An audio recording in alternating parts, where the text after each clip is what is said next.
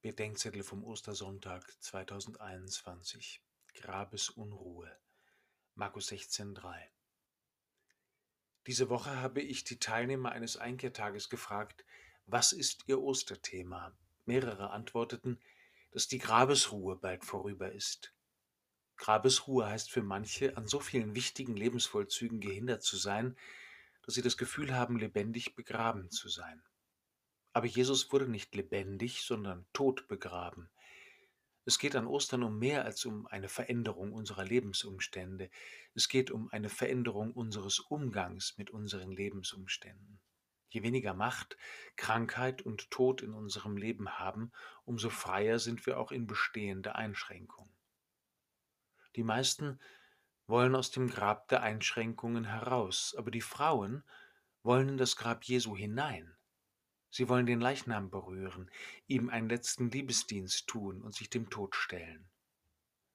Wer könnte uns den Stein vom Eingang des Grabes wegwälzen?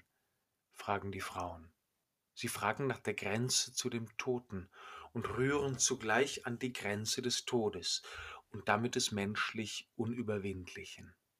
Ostern beginnt, wo der Mensch nichts mehr tun kann. Neulich sah ich auf einem Plakat das Zitat eines Klimaaktivisten. Die größte Gefahr für unseren Planeten ist der Glaube, dass jemand anderes ihn retten wird. Bestenfalls meint er, wir sollen tun, was wir können, um die Schöpfung zu erhalten. Das ist wahr und wichtig.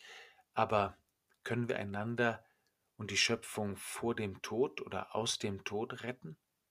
Schlimmstenfalls unterstellt er, der Glaube an einen rettenden Gott dispensiert die Menschen vom Klimaschutz und ist daher die größte Gefahr für unseren Planeten. Und große Gefahren muss man minimieren oder beseitigen. Aber die größte Gefahr für die, die den Planeten in Händen zu halten meinen, ist der Glaube, dass jemand anderes ihn retten wird.